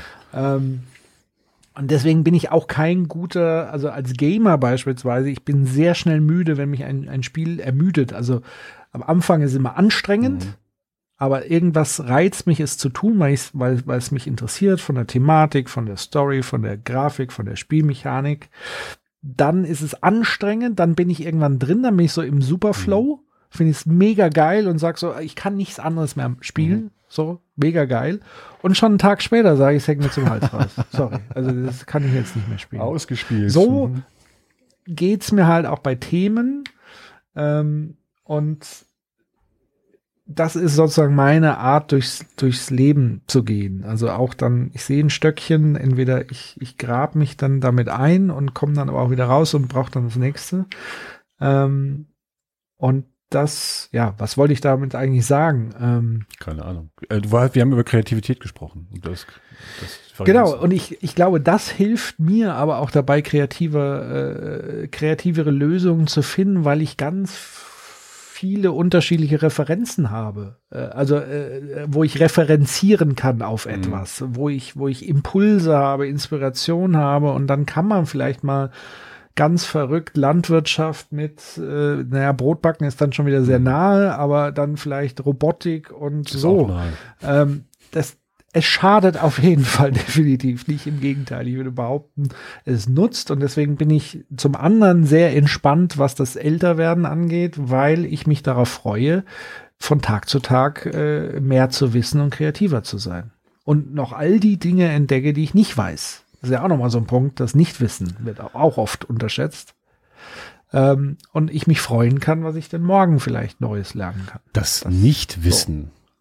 Das ist doch eh ja. überhaupt das Spannendste aus der, bei der ganzen Geschichte. Also ich finde es mittlerweile ja, Dinge. Das ist ja der, der Grundanreiz, der Grundanreiz warum man was wissen genau. will. Und eigentlich. ganz spannend. Aber es wird gleichzeitig verheimlicht. verheimlicht, wenn man etwas nicht weiß. Naja, nicht wissen wird ungern geteilt. Es wird noch weniger gern geteilt wie Wissen. Also ich finde. Du sagst ja anderen nicht, was du nicht weißt, sondern eher, was du weißt. Und da bist du ja auch vorsichtig. ja, manchmal sollte man es auch für sich behalten, was man weiß. Aber nicht wissen, nein, ich finde nicht wissen, ähm, finde ich schon äh, insofern spannend, weil man mit, mit, einer ganz anderen Haltung da reingeht. Äh, und, und auf eine ganz andere Neugierde, also ich, nicht Mann, ich entwickle eine ganz andere Neugierde, wenn ich etwas nicht weiß. Und ich, ähm, auch in der Landwirtschaft, wie gesagt, ich stand da bei Bauer Bernd, ähm, äh, hier vier Kilometer weiter, Luftlinie. Wir, wir standen, ich bin abends immer hingefahren ähm, und wir standen im Melkraum und äh, haben die Kühe, also er hat die Kühe gemolken, ich stand nur dabei und habe geguckt. Ähm, und ich und wir haben uns über alle möglichen Themen unterhalten, über wie gesagt über Tierwohl und und über ganz einfache Sachen, die da ablaufen gerade. Und ich stand da so mit mit Ü50 wie so ein kleiner kleiner Junge mit großen Augen nach dem Motto, was passiert hier? So und und und ähm, kann mir so eine Kuh gefährlich werden. Ähm, und, und dann lernen, also habe ich wahnsinnig viel gelernt. Ähm, und zum, zum, zum, und man kann auch wieder ganz neue Dinge verknüpfen und Robotik ist gar nicht so weit weg von Landwirtschaft und IT ist auch, mhm. und Digitalisierung spielt in der Landwirtschaft auch eine ganz große Rolle. Auch ganz neue Player, die da im Markt sind und das ist auch ganz, ganz, ganz, ganz, ganz spannend ähm, und auch nicht so ganz ungefährlich, by the way. Aber ist jetzt nicht das, nicht das Thema. Aber was du eben gesagt hast zum Alter, ähm, und der Unter, du bist ja Gamer, so. Und, und, und hast du deine Mechaniken und ich bin jetzt überhaupt, ich, ich kann es überhaupt, ich kann es nicht. Ich will es auch nicht. Ich bin überhaupt kein Gamer. So, und, und, ähm, Du daddelst ich, anders. Ich, ja, ich, du daddelst mit deinen Tools. Ja, ich daddel mit meinen Tools, genau, so, ähm, mit, mit, mit äh, mich, genau, und probiere Sachen aus und, und, und, ja, genau so. Das ist mein Gaming. Aber, ähm, wenn man nochmal, du bist der Gamer und ich bin eher der, ähm, äh, ich koche ja gerne, wie du weißt. So und und mhm. ähm, und äh, auch bei der Auseinandersetzung mit, mit, mit Lebensmitteln dann auch wieder, fängt man natürlich auch Hat viele Parallelen zum Gaming übrigens. Kann ich dir dann nachher im Anschluss mal erklären. Ja, oder machen, Aber, äh, genau, erzähl. können wir dann mal ein Livestreaming zu machen. Ich koche und du daddelst. Und zusammen ist es dann irgendein Punk.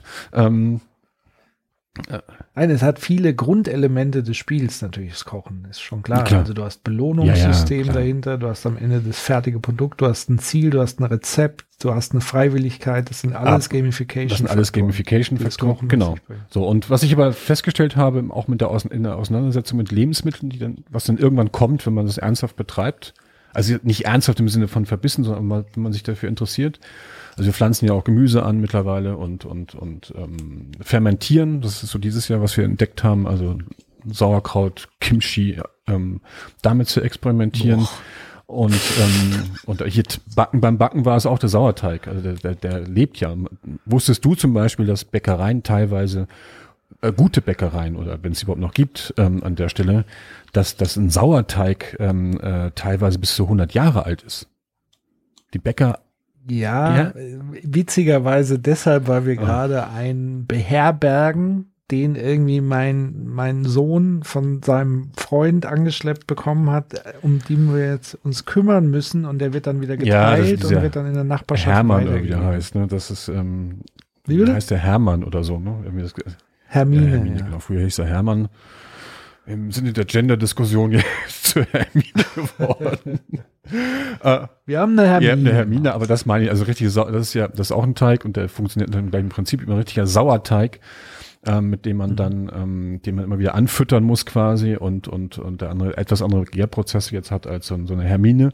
Ähm, das ist schon spannend und da kommt auch dann wieder Geschmack rein. Diese Auseinandersetzung, also es geht gleiche mit Wein, ja. Ähm, mhm. äh, ähm, es braucht dann oder klassische Musik oder was weiß ich, wenn man so ähm, länger sich mit den Themen beschäftigt, dann, dann kann man auch da nochmal noch mal tiefer reingehen und auch da auch die langsame Entwicklung ähm, auch durchaus ähm, durchaus genießen und es ist ja auch das, was bei mir wenn ich hier manchmal mit Leuten durch den Wald gehe, ich kenne diesen Wald in- und auswendig. Ich bin hier in diesem Wald, ich weiß nicht, wie viel Quadratkilometer das ist, das ist nicht so ganz klein, bin ich letzten Jahre ungefähr 10.000 Kilometer mit meinem Hund gegangen. So. Und, und ähm, ich entdecke aber immer wieder was Neues. Das verändert sich auch immer wieder.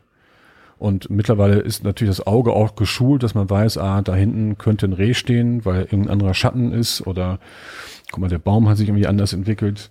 Und, und man kann immer wieder neue, Neues entdecken ähm, und Neues lernen letztendlich auch. Ähm, ähm, Neues beobachten. Also wie ich letztens beobachtet habe, dass hier eine Elster einen, einen, einen Falken fast gekillt hätte und ich noch retten konnte in letzter Zeit vor der, vor der Elster. Ist auch spannend irgendwie, ähm, da so nah dran zu sein. Aber wenn man dann mit Städtern durch den Wald geht, ähm, ist es total irre, die, die, die reden und reden und reden und reden und reden und reden und wissen gar nicht, in welchem, wo sie sich gerade befinden, dass sie sich mitten in der Natur befinden. Die haben überhaupt keinen Zugang zu dem, was da draußen gerade passiert. So, und, und ähm, das ist, glaube ich, auch bei vielen ähm, Menschen heute auch durch die Digitalisierung, auch durch das Thema Corona, aber auch durch den Wahnsinn, der teilweise in Unternehmen stattfindet, sind irgendwie entkoppelt von dem, was da draußen tatsächlich ist. Und es wird überhaupt nicht mehr wahrgenommen, was jetzt ist und, und was da passiert, sondern es wird nur noch, wird irgendwie nur ein Film abgespielt, um es jetzt mal für einen Gamer so auszudrücken. Ähm, und, und, und da geht so viel verloren, ähm, ähm, was man lernen könnte, ähm, äh, weil es einfach gar nicht mehr wahrgenommen wird, weil einfach die Scheuklappen so groß sind, die Geschwindigkeit, die gefühlte Geschwindigkeit so groß ist, dass irgendwie alles nur noch vorbeirauscht und die Leute, um im Waldbild zu bleiben, den, den, den, den, den, den Wald nicht mehr vor lauter Bäumen sehen. Und ähm, mhm. ich finde es interessant, dass du da kurz das Gaming in, in ich, im Zusammenhang gebracht hast mit äh, nicht mehr, es rauscht alles so vorbei. Ich muss tatsächlich sagen, dass wenn, wenn es ein gutes Game dann ist. rauscht es. Nee, dann hast du eine hundertprozentige Immersion Ja, okay. und Fokus und Präsenz in dem Okay. Game. Ja. Dann bist du in dem Game und bist sehr präsent, weil du achten musst, vor allen Dingen, wenn du kompetitiv spielst, auf jede Kleinigkeit Ja. achten. Du musst ein absolutes Awareness-Ding haben, weil du musst hören, wo läuft der Gegner, wo, wie kann ich ihn umla so. Also du bist wirklich sehr fokussiert. Und ich glaube, das ist nochmal der Unterschied zu äh, äh, Städtern, die, wenn sie jetzt mit der U-Bahn von A nach B, dann hängen die ja mittlerweile am Handy. Das heißt, sie nehmen ja gar nicht mehr wahr, wo, wo was ist und dann selbst da fragmentiert. Sie sind auch nicht wirklich dann in dem Medium, weil sie schlittern von einer Kurzfrequenz zur anderen. Also das ist dann auch keine Immersion in dem Sinne, vielleicht Immersion im Sinne von, ich gehe jetzt in das Handy rein, aber ich bin jetzt nicht inhaltlich dabei. Ähm, und da gebe ich dir natürlich recht. Also diese, dieser Fokus, diese, äh, man nennt es ja auch Achtsamkeit, wenn man so will, kann man so nennen, Mindfulness. Es muss nicht immer nur mit Atmen zu tun haben, sondern einfach sich bewusst machen, wo ich gerade bin und was ich Ja. tue. Fokus drauf zu haben und mich zu konzentrieren. Und wenn man mal wirklich ernsthaft Gaming betrieben hat, weiß man, dass nach ein, zwei Stunden ist Schluss. Also die Leistung abzurufen, die man in diesem Spiel abrufen will, ist dann Schluss. Da ist die Luft raus. Und ich habe ja so einen so einen- so einen Gamer-Club, der ist auch bunt gemischt äh, von, ähm, ich sag mal so, auch 50 plus bis runter 20. Ähm, und da merkst du dann auch so nach zwei, zwei, drei Stunden so, Leute, nee, äh, jetzt ist Mhm. rum. Ist vorbei. So. Und das, das finde ich ja gut, dass sowas dann überhaupt ist, weil das hast du in Unternehmenskontexten meistens gar nicht. Sondern da wird stur von einem Ding zum nächsten gehetzt und kein Feierabend. Aber du hast trotzdem die gleichen Ermüdungsentscheidungen. Es fällt dir nur nicht so auf, weil du eben nicht so tief drin bist und nicht dieses, diesen klaren Fokus, was ist jetzt zu tun und wo ist meine Belohnung und wo so, wann habe ich ein Ziel erreicht. Weil im Spiel ist das halt wunderbar. Du hast festgelegte Runden, du hast ganz klare Ziele, wann hast du gewonnen, wann hast du verloren, wie performst du, du kriegst während der Handlung permanent Feedback. Ähm, du machst das sowieso freiwillig, weil du, weil du Bock drauf hast und auch die Ziele erreichen willst. So, und das fehlt halt alles äh, im, im Arbeitsalltag oder im Lebensalltag. Ähm, muss ja auch nicht sein, wenn man sozusagen auf der anderen Seite so wie du sagen kann, okay, wenn ich jetzt durch den Wald gehe, gehe ich bewusst durch den Wald. Aber es ist dann auch schon wieder so ein Ding, was nicht von alleine kommt, sondern man muss darauf achten. Man muss sich konzentrieren. Also Konzentration ist so ein, so ein Punkt. Und das macht man halt nur, wenn es einem wichtig ist. Genau, ja. Und ich glaube, dass beides. Und wenn man das Grundprinzip verstanden hat, das kommt, sorry. Ja, nee, ähm, ähm, ich glaube, dass aber heute, ähm, wenn man nochmal Richtung, ähm, Richtung Arbeit denkt und Unternehmen und Organisation denkt, ich glaube, es braucht heute beides. So, ich glaube, es braucht eben die, diese Gamification-Ansätze ähm, ähm, mit den ganzen Mechanismen, die dahinter ähm, stehen und jetzt nicht einfach nur äh, so im E-Learning werden ja manchmal so Gamification-Ansätze geliefert, wo du nur im Kopf schütteln kannst. Ähm, und das ist ja so, also das, ist so wie das Sternchen früher in der Schule, die, äh, ähm, ne, so eine, wo du so ein Heft. Ein ja, es ist halt immer nur, äh, ja, es gibt ein gutes Buch, ähm, was eben sagt über Leaderboards und also über diese es gibt Coins oder was weiß ich hinaus, ja. ist Gamification wesentlich tief, ja. tiefer gehender als genau das. Diese bunten Bildchen, Fleißbildchen ist noch nicht eine Didaktik, genau. ist noch nicht ein. Richtig. So, ich glaube, wir brauchen, wir brauchen diese Elemente, wenn wir jetzt mal im, um, um, um lebenslanges Lernen Unternehmen äh, denken, um, um da einfach auch einen gewissen, gewisse Fertigkeiten zu haben, eine gewisse Geschwindigkeit eventuell sogar zu haben ähm, Motivation zu haben, im Flow zu kommen. Ich glaube, du brauchst aber auch dann wieder genau das Gegenteil, also quasi der Gamer und der Koch, ja, um da auf eine andere Art und Weise in den Flow zu kommen, um, um ähm, äh, mit etwas mehr Ruhe ähm, ähm, Dinge anzugehen, die auch nicht so schnell ermüden, sondern wo du eher nochmal Energie gewinnen kannst. Auch Belohnung hast, wie du vorhin schon gesagt hast, also gibt's ja Parallelen.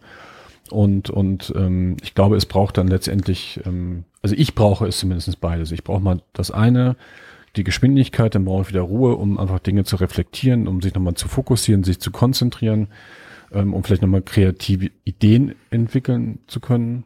Ähm, ich, brauche, ich, und ich glaube, ähm, wir brauchen da passt jetzt für mich das, das Kochbild jetzt wieder besser als das ähm, ähm, als das Gaming-Bild, weil du, du wirst mir du ja wirst klar, mir jetzt gleich also, massiv ja. widersprechen, weil es läuft ja alles über Discord und man spricht ja die ganze Zeit. Aber das Thema Kommunikation ähm, finde ich mhm. so, ähm, wenn man auch mit Freunden kocht, wenn es mal wieder geht, ähm, hat nochmal eine andere ähm, eine andere Qualität, nochmal eine andere Tiefe. Und ich glaube, ähm, das das braucht es auch, um äh, dann auch Möglichkeiten der Zusammenarbeit zu finden. Jetzt wieder im übertragenen Sinne. Ähm, ja.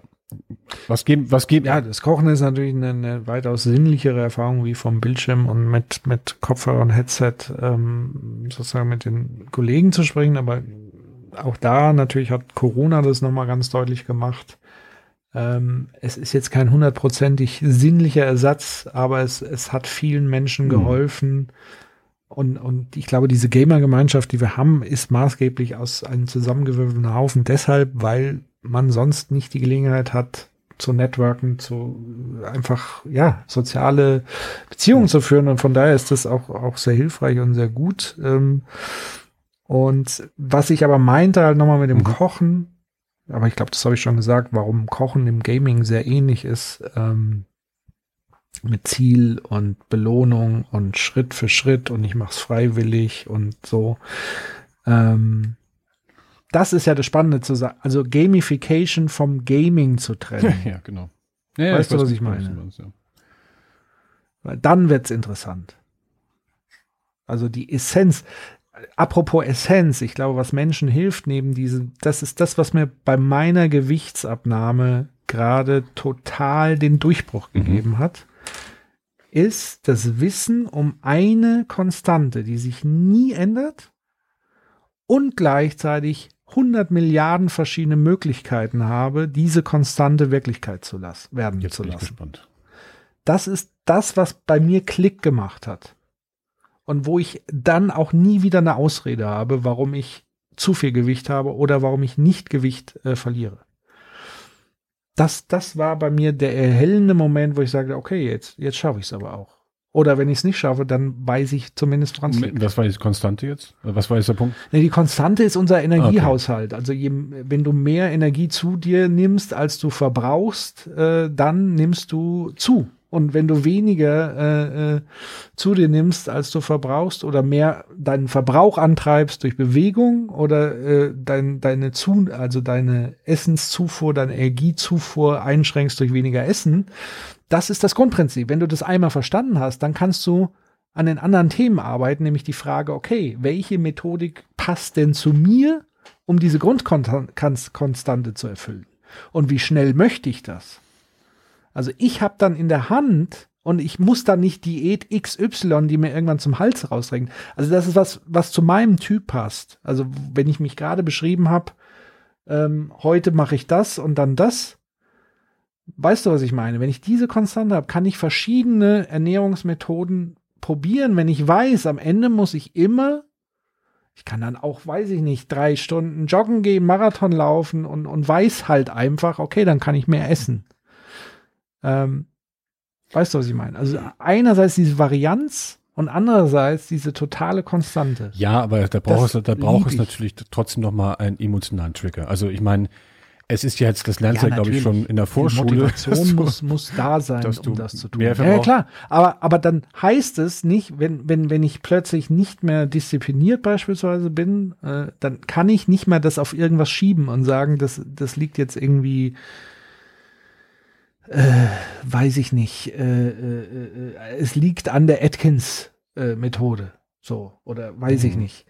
Ähm, sondern ich weiß dann einfach, okay, ähm, ich habe offenbar mehr zu mir genommen, als ich verbraucht habe. Entweder es liegt daran, dass ich mich weniger bewegt habe, mhm. äh, oder es liegt daran, dass ich mehr gefressen habe. Mhm. So. Aber ich komme da nicht mehr raus, weißt du? Ich kann mich da nicht mehr rausschmogeln. Ja, aber ich glaube, nach meiner Meinung braucht man da noch, oder nach meiner Erfahrung braucht es da eben noch. Ja, du musst es du wollen. Es wollen und dieses Wollen hat einen emotionalen Trigger und dann kannst du dich ja auch noch weil wie du dich ernährst und welche Energie du zu dir nimmst, da kannst du ja auch nochmal, du kannst es mit Fett machen, du kannst es mit Kohlenhydraten, mit, mit, mit, ähm, äh, mit Eiweißen machen ähm, und so weiter. Das ist die Varianz. Das ist die Varianz, genau. genau. Aber ähm, ich glaube, es braucht. Übrigens hat, hat es nichts, um da nochmal vorne weg, nicht, dass da alle sagen, oh, um Gottes Willen, was, was, was sagt er? Es hat nichts mit Gesundheit zu tun, sondern rein Gewichtsverlust, das will ich nochmal sagen, weil natürlich ist nicht die Methode gesünder, also genauso gesund wie die andere. Also da muss man dann schon anders variieren. Wenn es um Gesundheit geht, muss man natürlich wiederum auf Wohlbefinden und so weiter achten. Also, aber wenn nur dieses Grundprinzip Gewicht, Zunahme oder Verlust, so, und der Rest kommt natürlich dann dazu. Also da muss man sich fragen, welche Art von Nahrung und wann geht's mir gut, wann geht's mir schlecht. So. Ja, das war ja wieder ein bunter Ritt durch die bunter Ritt durch, durch die, die durch unsere kleine Welt. Und, ähm, ich glaube, wir waren erst bei kritischem Denken. genau, das erste K, kritisches Denken. Ich sehe schon, es wird ja, ein zweiter Meine Damen und Herren, es war heute ein K, das kritische Denken. Bisschen Kreativität, Kollaboration, Collaboration. Ähm, und natürlich, es war, in erster Linie war es ganz viel Kommunikation. Das, das zweite K mhm. haben wir, oder das erste K ähm, haben wir auch ganz gut verarbeitet. Also mit Blick auf die Uhr ähm, reden wir jetzt schon wieder nicht zu lange, aber schon ziemlich lange wieder. Ähm, ja, gerne Fortsetzung bald. Ja, in jedem Fall. Wir haben, glaube ich, noch einiges zu besprechen. Und wir reden ja so selten äh, miteinander. An, an euch da draußen, genau. die zuhören, gerne uns schreiben, Fragen stellen, vertiefen, etc. Wenn euch das gefallen hat, gerne weiterempfehlen, gerne ein Sternchen, fünf Sternchen auf wo auch immer ihr uns hört, dalassen. Das hilft so. uns und motiviert uns im Sinne der Gamification. Ja. Wobei tatsächlich allein das Gespräch ja immer mit dir mich motiviert. Das gebe ich gerne zurück. Und ähm, ja, wir sollten es in jedem Fall zügig die nächsten Cars durchsprechen. Aber ich glaube, auch wenn wir die Cars durch haben, damit wir die abhaken, die abhaken, können, so wie andere genau, die dann, genau, VUCA und die 4Ks gleichzeitig abgehakt. Das Bildungssystem Gamification, wir haben jetzt alles durchgespielt. Jetzt gucken wir mal, was das nächste Level so bringt. Ähm, aber ich möchte es, ich möchte es noch einen, ich möchte es aus dem, ihr, ihr redet ja immer so komisches Zeug beim, beim einen Ein noch. Ich möchte, ja, ich, ich, ja, ihr mit eurem, Zeug. wenn ich euch da mal ab und zu verfolge, wenn du da äh, streamst, ähm, ja. ihr sammelt immer irgendwelche Sachen ein und und ähm, und ja. und dann aber also auch fast einspielen. Ähm, Loot, genau. Ja. Loot. Das, Loot ist Beute. Beute. Ihr macht Beute bis, ich weiß gar nicht mehr wohin damit. Ich frage mich, wie will der das alles tragen? Ja, das ist halt im Inventory. Ah. Deswegen ein gutes Spiel zeichnet sich durch ein gutes Inventory Management aus. Okay. Es gibt Spiele, wo du dein Inventory gewichtsmäßig sozusagen Ja. begrenzt hast. Das heißt, wenn du eine, ein, ein Gewicht überschreitest an Loot, den du mit dir Ja. trägst, ähm, dann läuft dein Charakter entsprechend langsam zum Beispiel oder kann nicht mehr kämpfen oder, oder Okay. so. Das wie Und Loot ist natürlich, hilft dir beim Progress. Also du hast bessere Werkzeuge, Waffen, mhm. Heiltränke, Wahnsinn. was auch immer, Geld. So, und dann kannst du es eintauschen und äh, es hilft dir im Progress. Okay. Und es ist natürlich Belohnung. Belohnung, Belohnung. Okay, das triggert dann wieder und fördert Dopamin. Ähm, da habe ich noch was gelernt. Loot, Beute, Inventory. Habe ich jetzt echt nicht. Und jetzt weißt du auch, warum FIFA bald ab 18 Warum? ist, weil FIFA verbot, also dahingehend die Kinder abzockt, weil du da ja Loot kaufst. Äh, und zwar nicht nur einfach so kaufst aus kosmetischen Gründen, sondern weil ähm, du damit, das nennt man dann Pay to Aha. Win. Ähm, du kaufst ja halt so Fußballpäckchen, so wie früher die Panini-Dinger. Das ist der Loot, den du auch kriegst, wenn du Spiele gewinnst, ja. Also normal spielst, kriegst du auch so Päckchen. Aber damit es schneller geht und damit du besser kriegst, kannst du die dir auch ganz oft kaufen. Und deswegen hat ähm, EA damit auch einen Umsatz im Milliardenbereich nur mit diesem Spiel pro Jahr. Hört sich an wie ein Geschäftsmodell der Samwer-Brüder. Mit den Kling Klingeltönen. Ich sag mal so, da sind die Samba-Brüder ein Scheiß äh, mittlerweile gegen, also die großen Gaming, äh, die, die laufen alle so komplett unterm Radar, weil es vielleicht so eine neue Welt ist, aber ich sag mal, so ein Activision, das ist ein großer Konzern, die machen Milliardenumsätze pro Jahr. Mit, also mit einem sehr, sehr hohen Pro-Kopf-Umsatz. Kannst du ja mal ausrechnen. Als, als alter BWLer, was, was, was da geht. Ich, schaff, ich, ich, ich schaff's heute nicht mehr, irgendwas zu rechnen. Ich mache jetzt Nee. Monika-Kuchen. Aber dann- Aber habe ich noch was gelernt über die Loots, wir das muss ich mir merken. Das ist wie die Zulade, das Zuladegewicht beim Auto. Alles klar, mein Lieber. Dann Gut. Ja. vielen Dank fürs Gespräch. Auf, Auf bald. bald, ähm, auf bald die Und nächsten tschüssi äh. Folgen. Alles klar. Danke. Genau. Bis dann. Ciao, ciao. Ciao. Ciao.